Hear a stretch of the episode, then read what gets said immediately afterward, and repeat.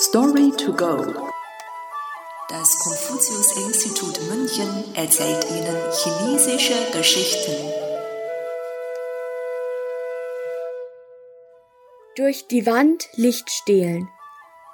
Zhao Bi Tou Guang. Übersetzt von Nathalie Emmert.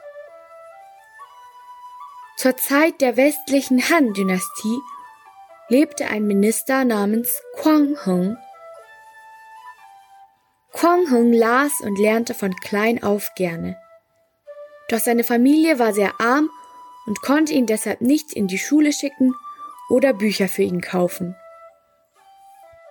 So lieh er sich oft Bücher von Freunden und Nachbarn und las diese jeden Tag. Als Quang Hung älter wurde, musste er seinen Eltern bei der Arbeit auf dem Feld helfen und konnte seinem Hobby nicht mehr nachgehen. Er arbeitete von Sonnenaufgang bis Sonnenuntergang und hatte nur mittags eine kleine Pause zum Lesen. Um nach Sonnenuntergang zu Hause zu lesen, bräuchte Quang Hung ein Licht. Doch seine Familie konnte sich keine Öllampe leisten.